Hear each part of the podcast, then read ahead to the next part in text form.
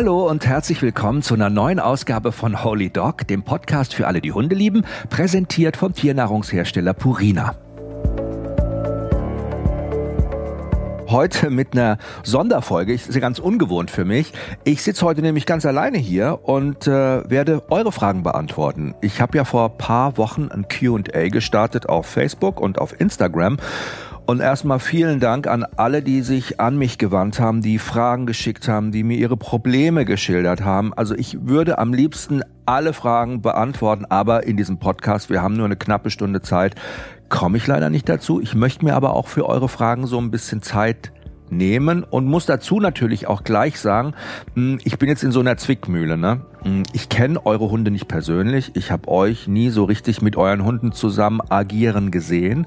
Und das macht es natürlich auf der einen Seite auch so ein bisschen, ja, in Anführungszeichen jetzt aber, ne, unseriös aus der Entfernung so ein Urteil abzugeben. Das ist ja wie so ein, sag ich mal, Tierwahrsager, der so ein Foto von eurem Hund hat und sagt, ja, ich sehe ganz deutlich, er hat an den Hinterläufen Schmerzen und er denkt auch immer, er kommt beim Fressen zu kurz.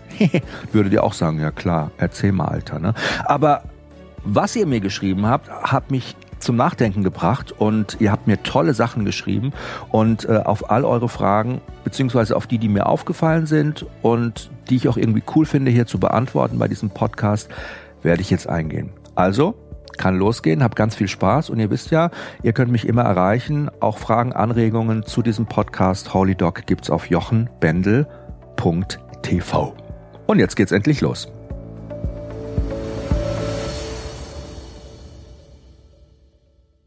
So, erster kleiner Brief von Christiane.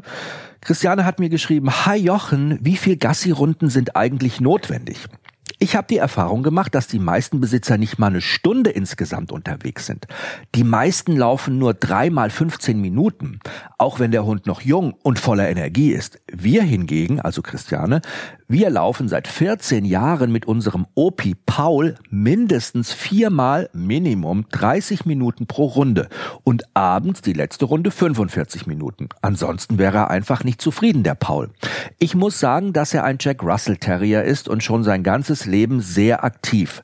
Äh, darf ich fragen, wie ihr eure Zeiten einteilt und ob ihr auch viermal geht? Würde mich sehr über eine Antwort freuen. Liebe Grüße, Christiane. Wow, Christiane, ich musste gerade so schmunzeln, als ich äh, diese Frage von dir gelesen habe, weil ich dachte mir, okay, die hat so einen Stundenplan von 8 Uhr bis 8.45 Uhr, die erste Runde. Dann haben wir noch eine zweite Runde von 10.30 Uhr bis 10.38 Uhr, wobei da gehen wir dann knapp 30 Minuten. Uh, dann gehen wir bis 11 Uhr, die vierte Runde. Also äh, das klingt jetzt so wahnsinnig strukturiert. Bist du so strukturiert? Ich meine, ich finde es toll. Auf der anderen Seite muss ich sagen, du machst dir schon auch ganz schön viel Gedanken. Trotzdem, ich bin mega dankbar für die Frage. Weil Gassi gehen ist für viele Hundebesitzer ja nicht so das große Thema. Ne? Einfach weil der Hund ja immer so im Alltag mitläuft oder weil man denkt, ja, was für mich gut ist, ist auch für meinen Hund gut. Das kann mal mehr oder weniger Gassi gehen bedeuten für den Hund am Ende. Also ich glaube, wenn es um die Länge geht, wie oft, wie häufig, wie lange, kann man das nicht pauschalisieren. Hunde sind ein Individuum, das wisst ihr, und das hängt von ganz verschiedenen Faktoren ab. Also vom Alter, vom Gesundheitszustand eines Hundes. Es gibt Hunde, die im Alter richtige Couch-Potatoes sind. Der Gizmo zum Beispiel, der ist jetzt neun geworden und ich habe bei ihm echt so das Gefühl, boah, er ist manchmal wirklich schwer zu motivieren, rauszugehen, ne? dass er da so ein bisschen aus dem Quark kommt. Morgens sind die Gelenke so ein bisschen steif, das merke ich schon. Und dann steht er da so in der Tür und guckt der Kalisi nach, da ist die schon unten vor der Haustüre, da steht der noch oben und guckt irgendwie die Treppe runter, ganz verdattert. Es hat auch ein bisschen was zu tun mit der Rasse eures Hundes beziehungsweise mit der genetischen Veranlagung, was ihr da so habt. Ne? Also ob ihr jetzt zum Beispiel so einen kleinen Jack Russell Terrier habt, der eher auch so ein kleiner Jäger ist, ein Hund, der eher sehr eigenständig ist und der sowieso, sag ich mal, von seiner ganzen Impulsivität her ein Hund ist, der schnell reagiert und der sich auch gerne mal so ein bisschen austobt und rumflitzt. Hm, es gibt auch Hunde, sage ich mal, die werden durch zu viel Bewegung und durch zu viel Angebot von euch auch so ein bisschen wie Hochleistungssportler süchtig danach. Ne? Das bedeutet aber nicht, äh, umso mehr die draußen sind und umso länger die sich bewegen und laufen, dass die da gleich glücklicher werden. Die Frage ist doch, die man sich so ein bisschen stellen muss und die ich mir gestellt habe, was ist eigentlich der Sinn vom Gassi gehen? Ne, also klar, auf der einen Seite Pipi Kaka, ist logisch, der Hund muss bestimmt zwei, dreimal am Tag runter, um, um sich zu erleichtern. Aber es geht ja auch noch um ganz andere Dinge. Euer Hund kann ja zum Beispiel, wenn er rausgeht, auch Artgenossen treffen. Ne? Es geht auch darum, dass er sinnvoll ausgelastet wird. Und durch diese sinnvolle Auslastung ihr euren Hund glücklich machen könnt. Also jeder Hund hat unterschiedliche Bedürfnisse und äh, die muss man irgendwie versuchen so ein bisschen zu erkennen. Der eine ist halt mehr im Wald und im Feld mit der Nase unterwegs. Ja, die anderen, die schleppen halt immer wie die Kalisi Bäume und Äste durch die Gegend und schwimmen durch Bäche und auf der Hundewiese wollen sich manche auspowern und die eigenen Grenzen erfahren. Ja, viele wollen auch nur kurz runter. Ne, es gibt auch Hunde, die sind überhaupt nicht so, sage ich mal, scharf drauf, äh, andere hündische Sozialpartner da unten zu treffen. Denen reicht schon, die sind so ein bisschen Einzelgänger, hm, wenn die einfach nur mal runtergehen und ihr Geschäft verrichten können und dann schnell wieder rein in die Bude. Die halten dann so die Nase in den Regen und verschwinden schnell wieder auf die Couch. Beim Gizmo habe ich das auch schon erlebt. Ne? Der geht tatsächlich morgens vor die Haustüre, streckt seinen Hals, macht der ganz lang, diesen Mopshals, wie so eine Schildkröte, so ganz lang und guckt so raus und ob's regnet. Und dann sage ich, ja komm, Gizmo. Und dann geht er wirklich im Zickzack, das könnt ihr euch kaum vorstellen, um die Pfützen rum. Also der würde ja nie durch eine Pfütze laufen. Niemals, also in der Stadt sowieso nicht. Komischerweise, wenn wir dann so ein bisschen ins Grüne kommen oder wenn wir draußen im Wald sind oder im englischen Garten oder auch an der Nordsee, wenn wir im Watt sind oder so, und ne, Mr. Kalisi da unterwegs ist, da ist ihm Wasser total egal. Da rennt er durch Priele durch, da rennt er durch Pfützen durch, da wird er nass und dreckig. Ihr seht schon, also man kann das nie pauschalisieren und kann sagen, mein Hund mag das nicht, sondern es kommt auch immer auf die Situation drauf an, weil unterm Strich ähm, ist unser Hund ein Hund mit all seinen hündischen Bedürfnissen. Und wir Menschen machen oft den Fehler, dass wir unsere Gedanken dann auf unseren besten Freund einfach übertragen und vergessen eben dabei, dass er diese hündischen Bedürfnisse hat. Ne? Also wir hassen zum Beispiel Spaziergänge, fanden es immer schon doof, mit den Eltern so Spaziergänge zu machen. Und dann denken wir, ja, das findet unser Hund bestimmt auch doof. Ja, der mag das gar nicht so Gassi gehen. Ne? Oder ich sag, Marathonlaufen ist mein Hobby, ich bin der Mega-Triathlet, ich besorge mir einen Hund, mit dem ich das immer machen kann. Ja, und klar, dass mein Hund da voll abgeht und hechelnd begeistert neben mir herrennt. Das sind so meine Gedanken. Das kann zutreffen, aber in ganz vielen Fällen tut's das aber nicht. Ne? Das passiert dann am Anfang oft ganz schleichend, so wenn ein Hund so ein halbes Jahr alt ist oder ein Dreivierteljahr und man anfängt mit dem, sag ich mal so, wenn der Knochenbau schon ein bisschen stabiler ist, mit dem mal zusammen so ein bisschen zu joggen, kurze Strecken, dann rennen die natürlich instinktiv immer neben uns her, weil die auch noch diesen Vollgetrieb haben und die sind einfach noch total auf uns fixiert. Aber Hunde können ihre Kräfte, auch wenn sie so klein sind, noch gar nicht richtig einschätzen. Und wir denken, ach, die joggen ja mühelos neben uns mit. Aber am Ende passiert das, was bei einem Hochleistungssportler auch passiert. Die brauchen am Ende immer mehr Strecke, um sich dann auch auszupowern. Die gewöhnen sich da wahnsinnig schnell dran. Und äh, dann wundert man sich, wenn man einen zwei Jahre alten Hund hat, den man auch mit fünf Kilometer oder sechs Kilometer Joggen äh, nicht müde kriegt, nicht ausgepowert kriegt. Ne? Da dreht er dann am Ende äh, noch mehr hoch. Also das kann ja nicht gesund sein. ist übrigens ganz oft auch bei so kleinen Hunden, bei so impulsiven kleinen Jackies so, so Jack Russell, da ist es oft so, dass die durch zu viel Action und zu viel Bewegung am Ende eher richtig hochfahren und richtig hochdrehen. Und ähm, da muss man den Gassigang vielleicht auch gar nicht so auf Quantität machen, sondern das ist ja sowieso das Thema, das ein bisschen anders strukturieren. Also bei Matthias und mir ist es so, um jetzt der Christianes Frage zu beantworten, wir teilen uns ja die Hunde tagsüber manchmal auf und nehmen die dann getrennt mit zur Arbeit. Manchmal nimmt Matthias beide Hunde mit, manchmal habe ich beide Hunde dabei, manchmal habe ich den Gizmo, Matthias meistens dann die Kalisi. Und da fahren wir mit den Öffentlichen in die Stadt, da treffen wir immer viele Menschen, da sind viele Geräusche, unterschiedliche Situationen, da ist jede Stunde eigentlich immer anders. Und das ist natürlich stressig für unsere beiden Hunde. Und wenn wir dann nach Hause kommen am Nachmittag, dann reicht abends oft so eine kleinere Runde, sage ich mal, mittlere Runde von einer Dreiviertelstunde mit denen nochmal in der Natur draußen, damit die diese Anspannung des Tages sich mal so ein bisschen von der Seele rennen können. Und das machen die dann auch. Das ist gut für beide zum Runterfahren. Das ist übrigens auch für uns Menschen gut zum Runterfahren. Und wenn mehrere solche Tage aufeinander folgen, dann ähm, lasse ich die am nächsten Tag schon auch mal ganz gechillt bei uns äh, einfach vormittags alleine zu Hause. Ne? Ich, man merkt es schon morgens, ob die Bock haben, aus dem Haus zu gehen oder nicht. Und ich finde ganz ehrlich, Hunde brauchen das auch. Einfach nur abhängen und dösen zu Hause. Ne? Nicht sagen, komm, jetzt ist es 14 Uhr, wir müssen jetzt eine Stunde runter, sondern die einfach auch mal lassen. Und dann gibt's eben nur mehrmals am Tag einen kurzen Ausflug runter in den Garten. Was wir aber auf jeden Fall machen an den Wochenenden und an freien Tagen, da nehmen wir uns echt viel Zeit für die Kids. Dann stehen wir zum Beispiel schon morgens ganz früh auf und ja, so um sieben, halb acht zum Beispiel, da sind noch ganz wenig Menschen unterwegs. Und dann kann man ganz toll und ganz intensiv mit den Hunden draußen in der Natur sein. Es macht wahnsinnig viel Spaß. Und dann bauen wir auch immer morgens, das ist irgendwie so lustig, wir füttern die dann auch noch nicht, wir füttern die erst, wenn wir zu Hause sind. Da sind die natürlich mega auf Anschlag. Und dann bauen wir mit denen so kleine Spiel- und Konzentrationsübungen ein. Da bekommen sie dann schon so ein bisschen Leckerchen. Und es ist für die halt eine große Abwechslung. Also ich denke, das ist wie im richtigen Leben auch. Wenn es ums Gassi gehen geht, es geht um Qualität vor Quantität. Jeder Hund hat so ausgeprägte Sinneswahrnehmungen auch. Gebt eurem Hund auch die Möglichkeit, wenn ihr mit ihm draußen seid, diese in der Natur so ein bisschen einzusetzen. Und es muss nicht jeden Tag sein, aber schon auf jeden Fall mehrmals die Woche. Ja, liebe Christiane, ich hoffe, du konntest mit meiner Antwort was anfangen. Ähm, ich finde es toll, dass du das Thema angesprochen hast. Ich finde es super, dass du das für dich so strukturierst.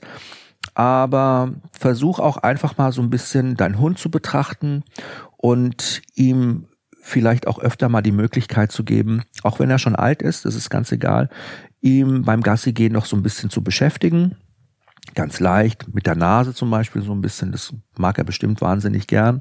Lass ihn ein bisschen was suchen, ein bisschen was schnuffeln, lass ihn vielleicht mal auch ein Spielzeug tragen oder so und äh, guck ihn dir genau an, ob er wirklich immer diese Bewegung braucht. Ich habe einfach das Gefühl, bei euch hat sich das über die Zeit auch so eingegroovt und es ist nie zu spät, auch mal die Gewohnheiten zu verlassen und mal wieder neue Wege zu gehen.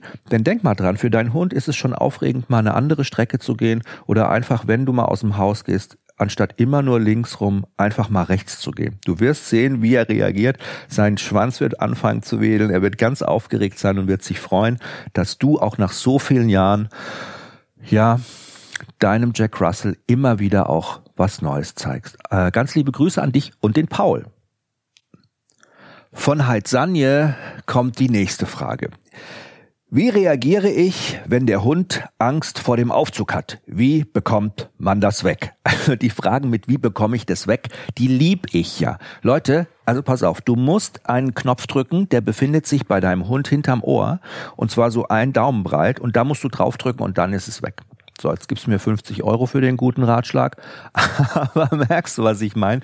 Es ist schon so, ne? Also wie kriege ich das weg? Ähm, ja, wegbekommen ist natürlich äh, so ein bisschen, ich verstehe schon, äh, was ihr meint. Also wie äh, kannst du deinem Hund zeigen, dass äh, der Aufzug für ihn nicht lebensbedrohlich ist? Denn das ist ja die Situation, in der sich dein Hund befindet, ne?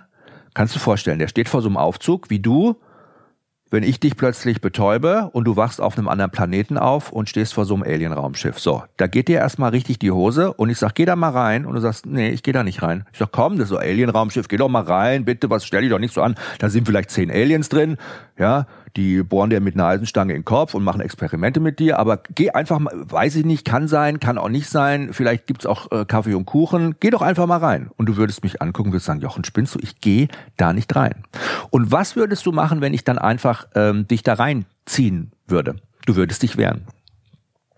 Und wärst du bereit, da vielleicht dann, wenn ich dich weiter versuchen würde zu überreden, reinzugehen, obwohl ich vorher versucht habe, dich da mit aller Gewalt reinzuschubsen und zu ziehen? Nein, würdest du nicht. Du wärst mega misstrauisch. Und genau das ist die Vorstellung, die du brauchst. Wenn es um deine Frage geht, wie sollst du reagieren, wenn dein Hund Angst vor dem Aufzug hat? Hm. Also Hunde, die aus dem Tierschutz kommen, Hunde, die wenig erlebt haben, in den ersten Wochen ihres Lebens. Für die sind ja Dinge, die für uns selbstverständlich sind, unbekannt und deshalb auch beängstigend. Ne? Gehört ja nicht nur der Aufzug dazu, für viele Hunde aus dem Tierschutz zum Beispiel. Treppen ist so ein Thema. Ähm, Treppenhäuser, ne, kennen die zum Beispiel gar nicht. Auto, kennen die auch nicht. Ne? Warum ist es eigentlich so? Ja, also Hunde lernen und entwickeln sich ja weiter durch Gewöhnung. Ne? Die ähm, Verhaltensbiologen, die nennen das Habituation. Die Habituation, also diese ähm, Prägungsphase ganz am Anfang, die beginnt so circa in der fünften Woche und da werden die kleinen Hundewelpen mit unterschiedlichen Reizen, Klängen und auch Dingen zum ersten Mal konfrontiert. Und es prägt sich bei denen für immer ein.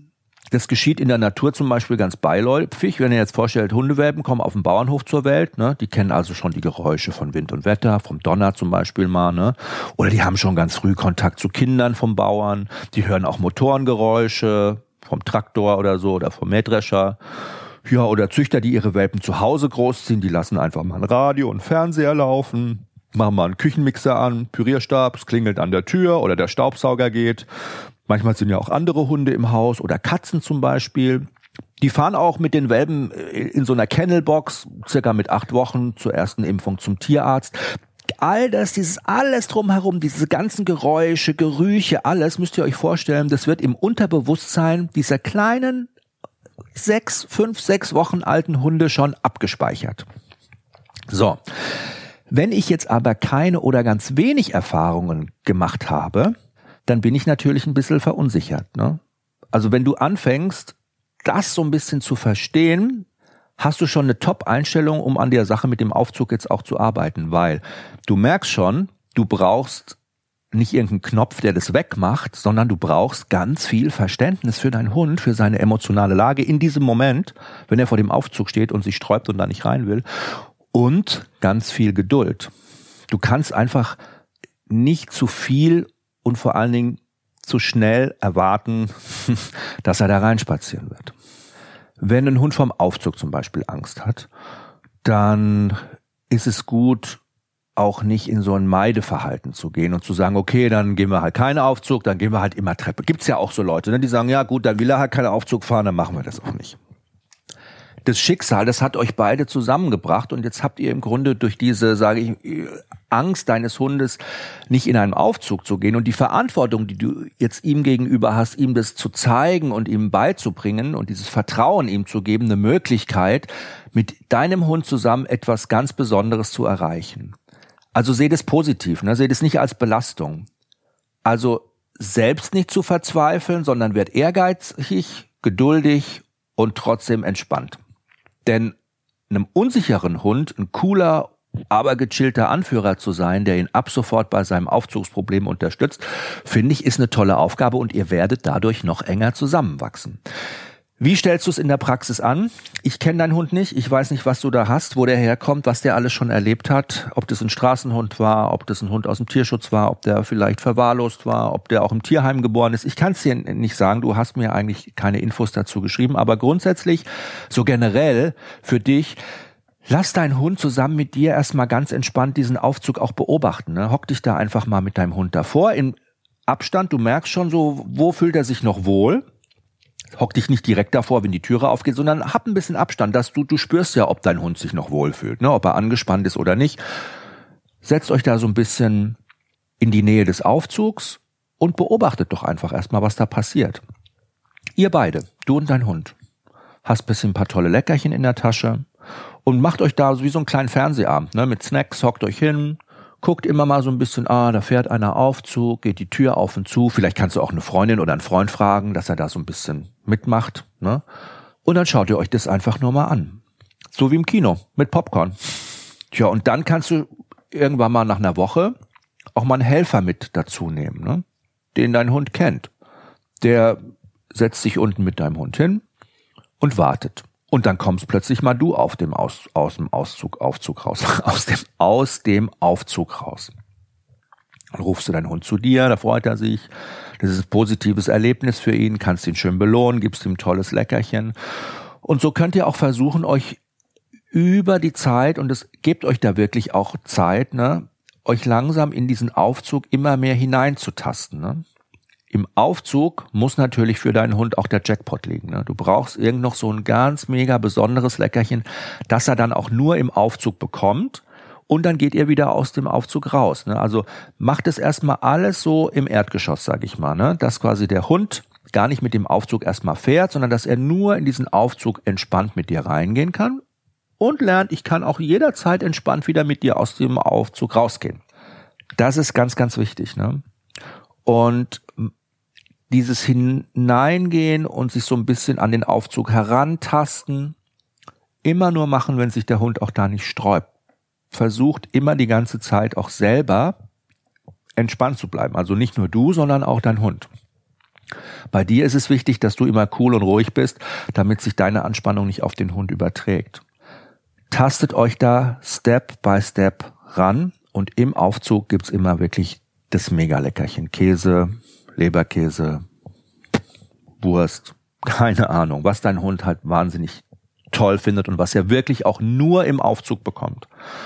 Ja, und irgendwann wird dein Hund mit dir auch im Aufzug mitfahren. Aber du musst ihm, wie gesagt, erstmal das Gefühl geben, dass du ihn verstehst, dass er dir vertrauen kann, dass du ihn nicht zwingst und in eine Situation bringt, die für ihn weiter unangenehm ist, sondern dass du ihn einfach nur begleitest und dich auf sein Tempo auch so ein bisschen einlässt, ihn aber trotzdem auch immer mal so ein bisschen motivierst. Ne? Sagst, komm, wir gehen noch mal einen Schritt weiter. Na, komm einfach mal mit. Und du merkst schon, wenn er zu viel hat, dann brecht ihr ab und macht am nächsten Tag weiter. Das könnt ihr zweimal am Tag fünf Minuten üben. Und ich würde mich freuen, von dir zu hören, ob ihr es irgendwann mal geschafft habt. Aber ich kann dir sagen, es wird funktionieren. Also viel Glück, ihr beiden. Ja, Motivation ist schon echt die halbe Miete, ne? wenn man zusammen mit dem Hund trainiert und arbeitet. Und dabei spielen natürlich Belohnungen auch eine ganz besondere Rolle. Und ich muss ehrlich sagen, ich glaube, wenn man auch selber dann nicht zu unsicher wird und zu ängstlich ist und diese eigene Unsicherheit und die eigene Angst auf den Hund überträgt, sondern eher auch ruhig gelassen bleibt und trotzdem souverän ist und sagt, komm, wir probieren das einfach mal aus. Jetzt komm, kleinen Schritt, guck mal hier, Leberkäse, noch einen kleinen Schritt zum Aufzug, hopp, dann ähm, funktioniert das meistens auch ganz gut. Wichtig ist halt nur, dass man den Bogen nicht überreizt und immer aufhört, wenn es am schönsten ist mit dem Training. Ne? Immer in einem positiven Moment aufhören und nicht in so einem negativen Moment. Die nächste Frage, die hat mich schon ganz schön getriggert, muss ich sagen, einfach weil ich die spannend fand und mh, mm, ich äh, da ganz viel drüber nachgedacht habe. Äh, hört euch das mal an. Hallo Jochen, warum unterscheidet unser Hund so sehr, welcher Besucher ist und welcher nicht? Besuch von mir wird herzlich begrüßt, also meine Familie und Freunde. Der Besuch meines Partners wird angebellt und attackiert, angeknurrt. Dieser Besuch ist ausschließlich mit Management zu bewältigen, also Maulkorb auf den Platz schicken und der Besuch nimmt dann keinen Kontakt zum Hund auf.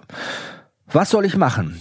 schreibt Sarah, tanzt gern. Tja, Sarah, Hunde haben ein ganz feines Gespür und lernen sehr, sehr schnell, wer zum Rudel gehört und wer nicht. Und das erkennen die an ganz unterschiedlichen Faktoren. Zum Beispiel an der Körpersprache, am Klang der Stimme oder zum Beispiel, wenn du und dein Freund schon angespannt seid, weil wieder Besuch von deinem Freund kommt. Also, äh, ich meine, ob dein Freund zum Beispiel angespannt ist, ne? würde dein Hund auch spüren. Würde sich denken, ah, guck mal, der ist schon wieder so angespannt, jetzt kommt bestimmt wieder Leute von dem, jetzt bin ich mal gerade hier in Hab-Acht-Stellung. Für mich sieht das Verhalten eures Hundes so ein bisschen danach aus, dass die Ursache darin zu suchen ist, dass dein Hund seine Rolle in eurer Familie noch nicht ganz gefunden hat. Das ist dem noch nicht ganz klar.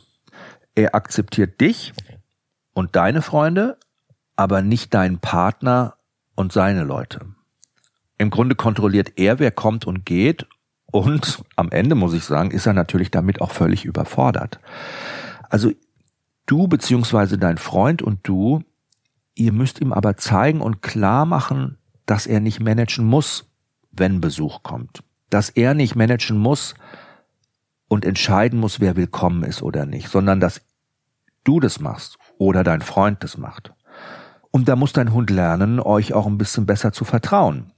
Insofern, dass ihr das alles sehr gut alleine machen könnt. Das tut er aber nicht. So, und das ist die Frage. Also ich glaube immer, und das ist ganz wichtig, wenn wir uns mit so Problemen, gerade im häuslichen Bereich, wenn es um territoriale Probleme geht, auch bei Hunden, immer nach dieser Frage, nach dem Warum auch beschäftigen. Ne? Uns immer diese Frage stellen, warum macht dieser Hund das? Warum reagiert er so? Was ist da vorher passiert? Zum Beispiel fünf Minuten vorher, bevor es an der Tür klingelt? Und was ist fünf Stunden vorher passiert? Was ist fünf Tage vorher passiert? Was ist vielleicht fünf Monate vorher passiert? Das weiß ich aber alles in diesem Moment jetzt hier nicht. Ne? Ich weiß nur, dass du sagst, dein Hund geht steil, wenn Besuch von deinem Freund kommt. Wenn Besuch von dir kommt, passiert gar nichts.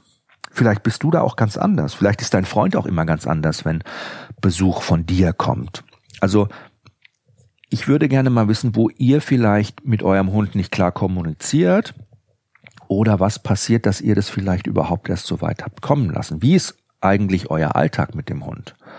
Ist er ausgelastet, euer Hund? Ist es ein Hund, wo ich wirklich sagen würde, der ist gechillt und entspannt, weil er artgerecht seinen Bedürfnissen entsprechend beschäftigt und ausgelastet ist, dass er so gechillt ist, dass er zu Hause gar nicht das Bedürfnis hat, sich einen Job zu suchen und Türsteher zu spielen. Hm. Die Frage stellt sich auch, warum er zu so einem Verhalten überhaupt neigt. Also spielt da die Genetik eine Rolle? Was habt ihr überhaupt für einen Hund? Ich weiß es gar nicht. Ne? Habt ihr vielleicht einen Hund, der Herdenschutzanteile hat zum Beispiel? Der einfach sich da auch einen kleinen Job gesucht hat ne? und einfach auch nur mal guckt, der zu dir eben so eine starke Beziehung aufgebaut hat, dass er alles, was nicht zu dir gehört, erstmal vertreibt. So territoriale Aggressionen, sage ich mal, oder so ein territoriales Handeln, das passiert ja ganz oft immer nur dann, wenn Hunde eben auch zu einer Person eine stärkere Bindung und Beziehung haben und dann eben versuchen, alles, was nicht zu dieser Person gehört, auch rauszuhalten. Hast du da schon mal drüber nachgedacht? Würde bedeuten, welche Beziehung hat dein Hund eigentlich zu deinem Partner? Und welche Rolle spielt dein Partner da dabei? Die Frage, die ich mir auch stelle, ist, wie findest du eigentlich die Freunde deines Partners? Vielleicht findest du die ja doof und dein Hund spürt dass es überträgt sich auf ihn. Hm. Wenn ihr dieses ähm, Training mit ihm macht, quasi, wenn Besuch kommt, Maulkorb anziehen euren Hund auf den Platz schicken. Wenn der Besuch kommt, müssen sie den Hund ignorieren. Das macht ihr nur, wenn Besuch von deinem Freund kommt. Da kann ich aber schon sagen, da denkst du ein bisschen in die falsche Richtung. Wenn du mit dem Hund das trainierst, musst du das natürlich machen, generell, wenn Besuch kommt. Du kannst deinem Hund nicht diese, na, du baust es ja schon auf. Merkst du das? Also du, dein Hund bekommt ja schon von dir die Karten in die Hand gelegt, dass er gleich abgehen darf, wenn jemand kommt weil er weiß jetzt schon, er lernt jetzt schon immer, wenn ich den Maulkorb bekomme, wenn ich auf meinen Platz geschickt werde, da geht's wieder los gleich. Da kommen wieder welche, die nicht zu Sarah gehören. Da kommen wieder die, wo ich wieder richtig loslegen kann. Aber er müsste eigentlich beim Training generell bei Besuch mit dem Maulkorb diese Übung ne, auf dem Platz ignorieren. Das müsste jeder Besuch machen, damit dein Hund nicht lernt zu unterscheiden. Es muss ja generalisiert werden. Ne? Es muss ja im Grunde generell an diesem Verhalten gearbeitet werden. Ich denke ja, für euren Hund hat sich das auch so ein bisschen ritualisiert und ähm, ihr müsst euch da dringend professionelle Hilfe holen. Ihr könnt es nicht alleine managen. Ihr merkt schon, es ist so ein komplexes Thema, da geht so viel rein und es ist so spannend, weil du merkst, wie sensibel Hunde auch reagieren und was die alles für Informationen aufnehmen. Woher soll dein Hund wissen, dass der Besuch nicht zu deinem Umfeld gehört, sondern zum Umfeld deines Freundes. Überleg mal, was der sich für Informationen zusammensammelt, um diese Entscheidung immer richtig zu treffen. Wie gut der euch beobachtet und wie gut der euch gescannt hat, dass der das weiß.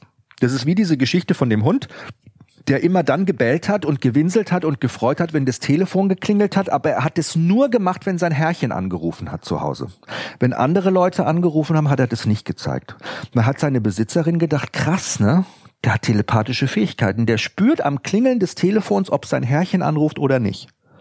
Und man hat es mit Kameras ausgestattetes Haus und hat mal wirklich 24 Stunden Verhaltensforscher haben das beobachtet, das Phänomen. Und man hat rausgefunden, woran das gelegen hat. Warum wusste der Hund eigentlich immer schon am Klingeln, dass sein Herrchen am Telefon ist? Weil nur dann hat er gebellt. Wenn der Nachbar angerufen hat oder, keine Ahnung, irgendein Vertreter oder dann war da gar nichts er hat einfach sein Frauchen studiert. Weil die hat im Unterbewusstsein natürlich zum Beispiel auf den Anruf ihres Mannes gewartet. Sie ist unruhig geworden, sie hat mal auf die Uhr geguckt, sie hat mal zum Telefon geschaut. Ne? Diese ganzen Informationen hat er gesammelt. Und über die Jahre oder über eine gewisse Zeit haben die sich wie so ein Baukasten für ihn zusammengesetzt und ein Informationscode ergeben. Und dann konnte er mit hoher Wahrscheinlichkeit fast immer vorhersagen, ah, guck mal, das muss er sein. Und dann hat er losgelegt. Und meistens hat er recht gehabt. Und ähm, das müssen wir jetzt bei euch aus, auch rausfinden. Was ist da los? Wo ist bei euch im Grunde da auch so ein bisschen der Wurm drin? Wo habt ihr mit eurem Hund nicht klar kommuniziert und ab welchem Punkt habt ihr das zugelassen, dass das sich als Verhalten auch so eingegruft hat bei eurem Hund? Und an diesem Punkt, da muss man wieder ansetzen. Und wann das war, zeitlich, wie lange das schon her ist, das kann nur ein Profi rausfinden, der zu euch kommt und mit euch das erarbeitet. Aber bitte sucht euch jemanden, liebe Sarah, der auf jeden Fall 100 Prozent nicht aversiv arbeitet. Also das heißt ohne Schepperdosen, ohne Wasserspritze und so weiter und so fort. Denn euer Hund hat ja jetzt schon Stress in diesen Situationen. Ihr müsst euch das so vorstellen, der ist gestresst, weil er da was übernehmen muss, was, wo er eigentlich auch im tiefsten seines Inneren keinen Bock drauf hat.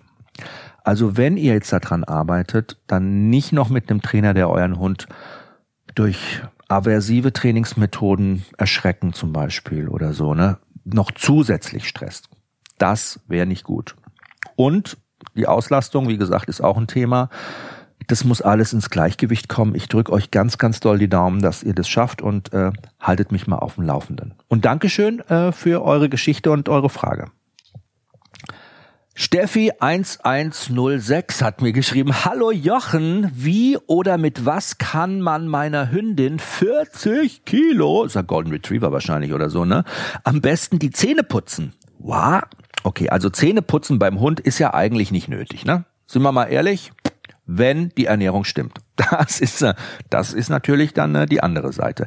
Also das bedeutet, wenn die Ernährung stimmt, kein Zucker, wenig Säuren. Aber ähm, im günstigerem Futter, ich sage jetzt nicht Billigfutter, aber in den meisten industriell gefertigten Leckerchen, da ist einfach viel Zucker drin. Denn süß können Hunde sehr gut schmecken und dadurch äh, können die auch ganz gut unterscheiden, die kleinen Schlauberger, was ist lecker und was ist nicht lecker, was mag ich und was mag ich nicht so gerne.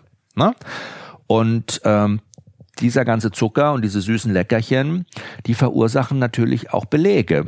Und Belege verursachen Zahnstein. Und wenn der Hund mal Zahnstein hat, bekommt er auch ganz schnell Zahnfleischentzündungen und dann kriegen die Zahntaschen und dann gammelt das und dann verrotten die Zähne und es ist einfach übel.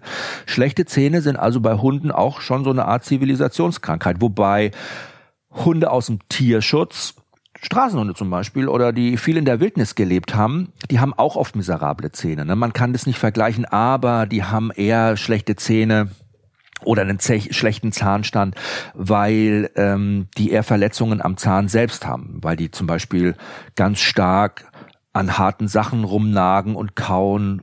Äh, die haben weniger Zahnstein und Zahnfleischentzündungen wie unsere Familienhunde, aber sie haben unter Umständen oft auch einen schlechten Zahnstand. Ähm, das ist im Grunde wie beim Welpen und wie bei Kindern auch. Man muss vorbeugen. Und ähm, da sind geeignete Kausachen für Welpen zum Beispiel schon ganz, ganz wichtig. Also Sachen, die äh, Kausachen, die eben nicht zu hart sind, weil Welpenzähne eben ganz empfindlich sind. Welpenzähne stecken ja nicht richtig im Kiefer drin, sondern mehr im Zahnfleisch und äh, die fallen ja dann auch aus wenn der Zahnwechsel kommt, ne?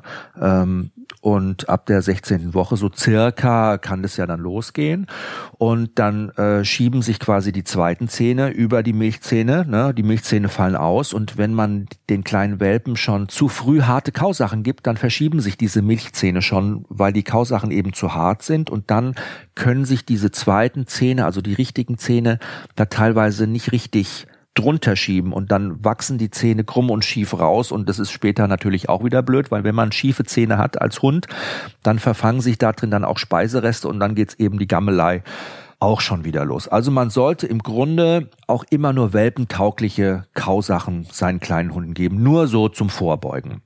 Putzen kann man jetzt also generell sagen, macht im Grunde schon Sinn. Ne, hätte ich beim Gizmo zum Beispiel früher auch mal machen sollen als Welpe. Da war ich aber noch kein Hundetrainer und war noch ein bisschen doof. und habe mir gedacht, ach nee, warum Zähne putzen, soll ich das machen? Aber der Gizmo hat schlechte Zähne und der hat auch schon viele Zähne gezogen bekommen. Mit dem hätte ich das damals schon machen sollen. Vor allen Dingen, weil er auch so ein Typ Hund ist, mit dem ich das auch gut üben kann. Also man sollte schon beim Welpen früh anfangen und spielerisch das Ganze so ein bisschen einbauen. Wichtig ist, dass ihr, wenn ihr eine Zahnbürste nehmt, eine weiche Zahnbürste benutzt und euch so ein bisschen Schritt für Schritt daran tastet. Also vorsichtig mal mit der Zahnbürste so die Lefzen berühren, dann lobt ihr den Hund wieder, sagt sehr fein, habt ihr das, guck mal, super. Dann gibt's mal eine kleine Belohnung dafür und beim nächsten Mal schiebt man die Zahnbürste schon so ein bisschen unter die Lefzen. Also am Anfang fängt man mit einer trockenen, weichen Zahnbürste an, und ganz wichtig, wie bei allen Übungen, übertreibt es nicht. Ne? Das ist für den Hund unheimlich und auch fucking ungewohnt, so eine Zahnbürste. Deshalb einmal am Tag ganz kurz so ein bisschen immer mal wieder die Zahnbürste rausholen und das Ritualisieren. Ich meine am besten immer zur gleichen Zeit des Üben. Abends würde ich vorschlagen, da ist euer Hund müde und ist entspannt. Da kann man ihm schön mal die Zahnbürste ins Maul schieben. Ne? Bloß nicht morgens, wenn der Terrorzwerg gerade aufgestanden ist und die Welt erobern will, dann brauchst du nicht mit der Zahnbürste kommen, weil dann zerkaut er die in 0, nichts. Ne? Das ist auch so ein Thema. Wenn der Hund anfängt, wenn ihr mit ihm übt, so immer nach der Zahnbürste zu schnappen und die so als Kauknochen benutzen will, anfängt mit der Zahnbürste zu spielen, dann müsst ihr sofort abbrechen. Na, dann macht ihr erst wieder weiter, wenn er sich beruhigt hat und auch dann noch mal ganz kurz probieren, ihn loben und dann aber auch aufhören. Immer aufhören, wenn es am schönsten ist. Ne? Nicht in der negativen Stimmung rausgehen, sondern immer aufhören, wenn der Hund gerade was gut gemacht hat, weil dann hat er auch wieder Motivation beim nächsten Mal es wieder zu üben. Zahnputzmittel, hm, das ist ja auch so ein Thema, mit was putze ich denn dann am Ende? Gibt es ziemlich viele. Ich habe mich mal so ein bisschen im Internet umgeschaut. Ich würde auf keinen Fall was nehmen, was äh, Menthol oder so Pfefferminzöl enthält. Es gibt tatsächlich auch äh, Firmen, die bieten sowas an, damit euer Hund dann nicht aus dem Maul stinkt oder so. Aber pff, Warum soll euer Hund äh, äh, nach Pfefferminz riechen? Verstehe ich irgendwie nicht. Besorgt euch lieber was. Mh, hm, Natürliches zum Beispiel, es gibt so Putzpasten für Hunde, die sind so aus Kieselerde, da sind Algen drin und Petersilie. Ja, jetzt denkt ihr, äh, Petersilie, ich will doch nicht, dass mein Hund nach Petersilie riecht, aber Petersilie enthält wahnsinnig viel Chlorophyll. Und dieses Chlorophyll, äh, das ist da drin enthalten und das ist gegen Mundgeruch. Das killt nämlich die Bakterien. Und immer belohnen und immer loben und wenn ihr belohnt, dann natürlich auch, liebe Steffi, mit zuckerfreien Leckerchen. Viel Spaß beim Putzen. Während ihr gerade unserem Podcast zuhört, habt ihr vielleicht spontan eine Frage rund ums Wohlergehen eures Lieblings. Tja, da seid ihr bei Purina an der richtigen Adresse. Da habt ihr nämlich die Möglichkeit, jetzt sofort kostenlos einen Expertenrat einzuholen. Da geht ihr einfach auf die Webseite, da gibt's ein Formular und dann könnt ihr eure Frage direkt an eine Tierärztin oder einen Ernährungswissenschaftler stellen und ihr bekommt rasch eine fundierte Antwort zu eurer Fragestellung. Wie das Ganze funktioniert, ihr geht auf purina.de slash Hunde slash und dann schaut ihr, fragen Sie einen Experten, alles mit Bindestrich. Da gibt's das Formular. Viel Erfolg! Bei meinem Q&A kam eine Frage von Rita Pablo und da muss ich echt schmunzeln, weil das so eine Frage ist. Er sagt, die muss ich unbedingt sofort mit reinnehmen in den Podcast, weil das werden viele Leute kennen. Hallo Jochen, schreibt sie, meine Hündin zieht beim Gassigehen einfach schlimm. Ich weiß mir überhaupt kein Rat mehr. Das Gassigehen wird zur Tortur für uns beide.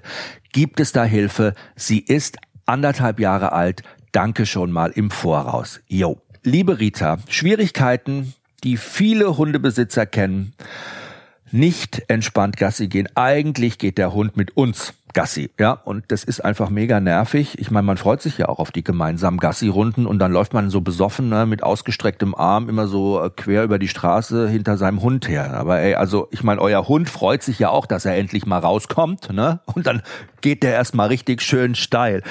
Ach Gott, es gibt ja auch so viele Nachrichten in seinem virtuellen E-Mail-Postfach, die er erschnüffeln kann. Überall haben die anderen Hunde für ihn was hinterlassen und dann denkt sich euer Hund, wow, vielleicht treffe ich ja auch diesen coolen spanischen Straßenhund aus der Nacht Nachbarschaft. Also was ich dir sagen will, Rita, grundsätzlich ist es okay, wenn euer Hund draußen rumschnüffelt und die Welt entdeckt und auch mal an der Leine zieht. Aber an der Leine, ne, wenn der Hund an der kurzen Leine ist, dann sollte das die Ausnahme bleiben.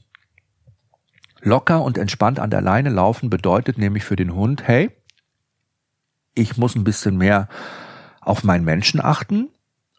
Und das gilt allerdings auch umgedreht, ne? weil es ist ja nichts langweiliger für euren Hund, als wenn er an der Leine neben euch hertrotten soll, während ihr am Handy hängt oder mit eurem Partner quatscht. Übrigens dieses Thema äh, entspannt an der kurzen Leine laufen, das ist für einen Hund auch anstrengend. Ihr müsst euch das folgendermaßen vorstellen. Euer Hund hat ja eigentlich eine Trittgeschwindigkeit, die mindestens doppelt oder dreifach so schnell ist wie unsere menschliche Schrittgeschwindigkeit. Hunde laufen eigentlich, wenn sie normal unterwegs sind, schneller die laufen neben uns an der Leine her, wie wenn ich euch einen Rollator in die Hand drücken würde und würde sagen, so, jetzt kannst du mal bitte kurz in die Stadt zum Shoppen gehen. Dann würdest du auch sagen, ich komme überhaupt nicht vorwärts mit dem Ding. Das ist mega anstrengend für euren Hund und es erfordert ganz viel Konzentration.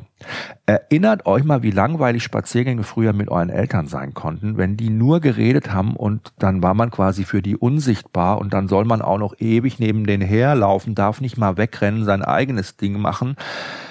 Ich sag mal so, wenn dein Hund Rita permanent an der Leine zieht und macht, was er will, dann bist du vielleicht ein Stück weit auch gar nicht physisch und mental bei ihm. Das soll nicht heißen, dass du jetzt zu ihm überhaupt keine Verbindung hast, sag ich mal. Aber es erfordert auch von dir ganz viel Konzentration, damit dein Hund sich auf dich an der kurzen Leine auch einlassen kann.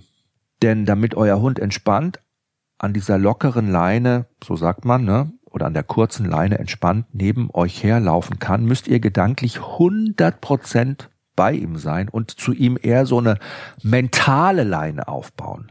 Das funktioniert natürlich nicht mit der Flexileine, muss ich auch ganz ehrlich sagen. Ich finde Flexileinen generell jetzt nicht der Teufel. Ne? Es gibt ja Leute, die sagen, ja, Flexileine ist der Megateufel, das darf man gar nicht benutzen. Das finde ich auch Quatsch. Flexileine macht in ganz vielen Fällen auch Sinn. Zum Beispiel, wenn man den Hund wirklich nicht von der Leine lassen kann, weil er krank ist oder keine Ahnung, weil er frisch operiert ist oder ne, weil er einfach auch schon so mega alt ist, aber er soll halt auch mal ein bisschen Distanz nehmen können und so, dann ist die Flexileine praktisch, wenn ich ihn halt nicht mehr von der Leine lassen kann. Aber ansonsten lernt euer Hund an der Flexileine ja überhaupt nicht, was so ein gewünschter Radius ist, in dem er neben euch herlaufen kann, sondern ihr gebt ihm ja eigentlich immer freies Spiel, sich seinen Raum selber zu nehmen und so kann er natürlich nicht lernen, sich an euch zu orientieren. Muss er ja auch nicht, weil er kann ja, wenn er will, und er muss sich ja auch nicht rückversichern. Und für euch ist es auf der anderen Seite so, wenn ihr keinen Bock mehr habt, dann drückt ihr einmal den roten Knopf und dann schnalzt den kleinen Flexi-Zwerg zu euch einfach zurück. Blub, ist er schon wieder da. Und euer Hund denkt sich, wow, das ist aber schnell gegangen, was ist denn da los? In der Praxis bedeutet das, damit euer Hund nicht mehr an der Leine zieht und so außenorientiert ist, dass ihr mit ganz viel Geduld und Konsequenz immer wieder mit ihm das Gehen an der lockeren Leine übt. Und jetzt denkt ihr, oh Gott, immer wieder übt. Ja, aber das ist so, lockere Leine ist so ein Thema, das übt man mit seinem Hund immer mal wieder ein Leben lang. Also wir machen das mit unseren Hunden, der Matthias und ich auch immer wieder zwischendurch, einfach weil die Knallköpfe das auch irgendwann mal wieder vergessen. Haben die mal einen schlechten Tag oder mal eine schlechte Woche. Ne? Es beginnt irgendwie die äh, die Jagdsaison, sage ich mal, im Frühling, wenn wieder die läufigen Hündinnen unterwegs sind oder wenn alles um sie herum viel spannender ist plötzlich, dann fangen die auch wieder an zu ziehen und dann muss man wieder so ein bisschen back on track holen und das lockere Leinelaufen wieder üben. Grundsätzlich gilt, wenn ihr das übt an der kurzen Leine, gibt es keinen Kontakt zu anderen, also weder zu Hunden und zu Menschen. Der Hund soll lernen, dass er an der kurzen Leine von uns geschützt wird und wir uns um die Situation kümmern. Wichtig dabei ist, wenn ihr das übt, der Hund trägt dabei ein Geschirr und die Leine sollte auch immer die gleiche Länge haben, damit der Hund lernt, in welchem Radius er sich bewegen kann. Ne? Also stellt euch das so vor, je länger die Leine ist, umso loser ist die Verbindung zu eurem Hund. Umso kürzer die Leine ist, umso enger ist die Verbindung zu eurem Hund. Wenn die Leine locker ist, dann wird der Hund gelobt. Und da solltet ihr auch beim Loben immer so ein bisschen auf die Stimme achten, denn wenn euer Hund schon so aufgedreht ist und immer zieht und weg will und ihr dann anfangt sagt, ja fein, ja super, ja klasse, super, dann fahrt ihr euren Hund ja noch mehr hoch, sondern macht es immer ganz ruhig, sagt ihr super, so ist fein. Damit euer Hund nicht noch von euch zusätzlich gepusht wird. Denkt mal dran, euer Hund versteht sowieso nicht, was ihr sagt, aber euer Hund versteht und fühlt genau, was ihr meint, weil er am Klang eurer Stimme an eurer inneren Einstellung genau das eben rausfiltern kann. Ist die Leine dann wieder locker? Immer wieder loben. Ne? Also, in dem Moment oder jetzt müsst ihr euch das so vorstellen, ihr geht mit eurem Hund und in dem Moment oder noch besser kurz bevor der Hund anfängt wieder zu ziehen, wird so ein kommentarloser Richtungswechsel gemacht und der Hund wird sanft mitgenommen. Und wenn die Leine dann wieder locker ist, wird er gelobt. Sieht der Hund uns an, kann man ihm auch mal ein Leckerchen geben, aber da müsst ihr aufpassen, nicht, dass er in so ein Betteln kommt, ne, dass er euch immer anguckt und euch anbettelt und dann gebt ihr ihm was. Dann konditioniert ihr euch. Ihr geht mit ihm einfach an der Leine, ist die Leine locker, wird er gelobt, fängt er an zu ziehen, kommentarlos die Richtung wechseln, den Hund körperlich so ein bisschen mitnehmen, ist er dann auf eurer Höhe wieder, die Leine hängt durch, loben, sagen super gemacht, toll. Euer Hund kann durch Körpersprache lernen, mehr auf uns zu achten, indem ich ihm manchmal auch so ein bisschen mit der Schulter oder mit der Hand einlade. Wenn ich so eine kleine Geste mache, sag, komm, ihm das so zeige, wie so ein, wie so ein Diener, ne? Und euer Hund arbeitet dabei natürlich ganz klar und er ist ein Ökonom über Erfolg und Misserfolg. Ne? Wenn wir sein unerwünschtes Ziehen ignorieren und die lockere Leine loben, wird er lernen, dass er mit Ziehen keinen Erfolg hat. Mit lockerer Leine aber schon. Und dieses Verhalten wird er dann gern auch öfter zeigen. Ähm, Nochmal zum Thema Schnüffeln. Bleibt der Hund stehen, um zu schnüffeln, darf er auf jeden Fall, wenn ihr mit ihm lockere Leine übt und die Leine kurz ist, ganz sanft mitgenommen werden. Ne? Er darf aber auch mal schnüffeln, nur wir entscheiden, ob und wann. Wenn die Leine kurz ist, wenn ihr mit ihm lockere Leine übt. Ähm, ganz wichtig, wenn ihr das zusammen übt, dann macht es bitte am Anfang, wo nicht so viel los ist. Dann könnt ihr euch beide besser konzentrieren und ihr werdet nicht so abgelenkt und übt es maximal fünf Minuten und dann später regelmäßig auch dann mal an belebteren Orten, zum Beispiel eurer Gassi-Strecke. So, das war die Übung. Probiert es aus. Äh, viel Erfolg und viel Spaß dabei. Ja, das ist echt cool, mit seinem Hund immer mal wieder regelmäßig lockere Leine zu üben, weil es ist für einen Hund auch sehr, sehr anstrengend und auch eine tolle Auslastung. Man kann immer mal wieder beim Gassi gehen. Könnt ihr ja selber auch jetzt mal wieder ausprobieren, so eine kurze Übungseinheit einbauen und äh, das macht Hunde auch schon richtig müde. Ne? Das spielt die auch schon richtig leer. Ja. Schöne Frage habe ich hier bekommen von Baloo the Maltese. Da musste ich erstmal überlegen. Also da echt erstmal bei mir angefangen, die grauen Zellen im Gehirn alle zu aktivieren. Frage, Jochen, was hältst du von Zeckensnacks? Geldmacherei oder gute Alternative? Und ich so, bäh, Zeckensnacks ist ja das Widerlichste. Wie kann man sowas seinem Hund geben? Ist ja voll eklig. Und ich dachte so an äh, gemahlene, pulverisierte Zecken, die so zusammen gepanscht waren oder so gefriergetrocknete Zecken, die man dann seinem Hund so als Trainingsleckerchen gibt. äh, äh, ist es aber nicht, ne? Also ich löse es schon gleich auf. ich Dummerchen natürlich wieder total daneben gelegen. Aber äh, Zeckensnacks, es geht auf jeden Fall um Zecken und Zecken sind ein leidiges Thema und auch ein großes Problem, gerade im Sommer. Zecken sind ab sieben Grad aktiv. Okay, jetzt sagt ihr Klimawandel. Ja, ich habe mal kurz überlegt, an Silvester hatten wir in Cuxhaven neun Grad.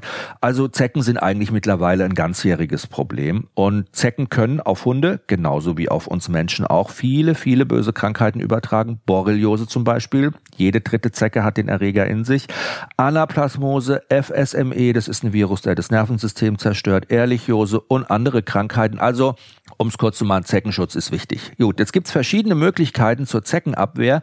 Ähm, große Überschrift da auch der Glauben kann Berge versetzen. Es gibt chemische Insektizide. Die werden dem Hund zum Beispiel als Tablette oder Spot-on verabreicht. Die werden aufs Fell gesprüht, ne, oder als Halsband einfach umgehängt. Die wirken so, man sagt circa drei Monate jetzt müsst ihr euch das so vorstellen, das ist natürlich schon eine Chemikalienbombe für den Hund. Ne?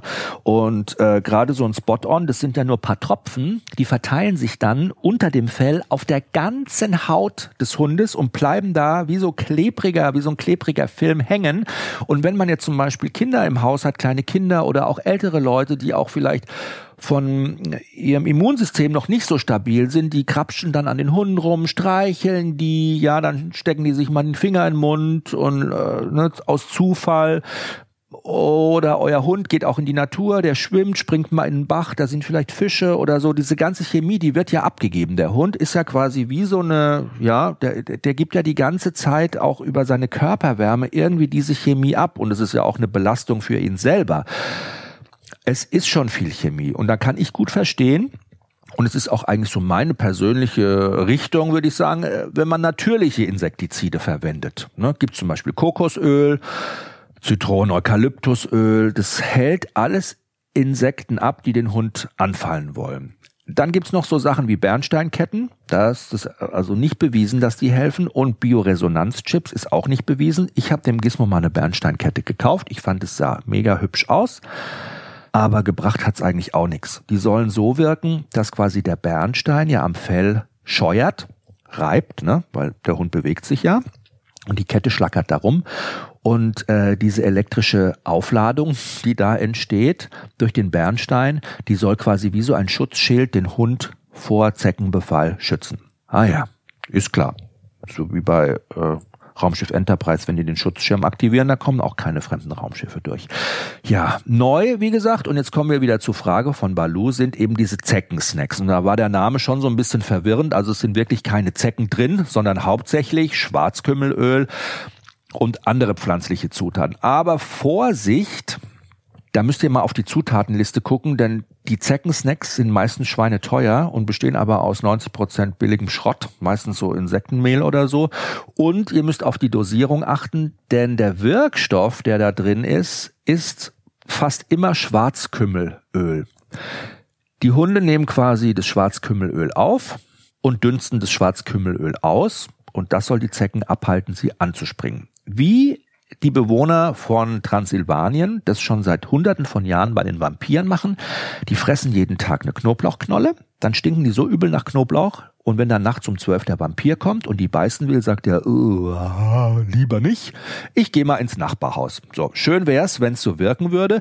Ich persönlich, weil du mich gefragt hast, was ich für eine gute Alternative hätte, bin für Repellents. Also das sind natürliche Produkte zum Auftragen oder Aufsprühen aufs Fell mh, mm, eben hauptsächlich Kokosöl, Zitronen- und Eukalyptusöl hat sich als super hilfreich bewiesen, also auch bei unseren Hunden. Der Vorteil ist, man benutzt es einfach nur, wenn man es braucht ja, wenn wir halt in den Wald gehen oder irgendwo hin, sage ich mal, in die Küstenheide oder irgendwo, wo so Gräser sind, wo halt Zecken sind, dann sprüht man die Hunde damit ein und dann hat sich das Thema auch, dann können die auch ins Wasser gehen. Das ist nicht schädlich für die Flora und Fauna da und ähm, die sind auch nicht so dauerbelastet. Ne?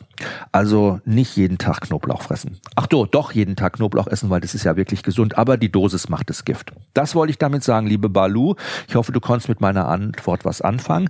Das war der erste Teil von äh, dieser Holy Dog Folge ich beantworte eure Fragen. Im zweiten Teil haben wir noch so spannende Themen wie, äh, tja, wenn der Hund einfach plötzlich immer stehen bleibt und nicht mehr weitergehen will, weil er in der Ferne einen anderen Hund gesehen hat. Ähm, es gibt auch Hunde, die anfangen, alles zu fressen. Uah, das kenne ich aus eigener Erfahrung, macht die Kalisi manchmal auch. Und ähm, es gibt noch ganz viele Themen zum Thema, Themen zum Thema finde ich auch gut, Stress und äh, Glückshormone. Hm. Äh, das alles in der nächsten Folge. Ich freue mich wie immer über euer Feedback und ähm, bis in 14 Tagen. Tschüss.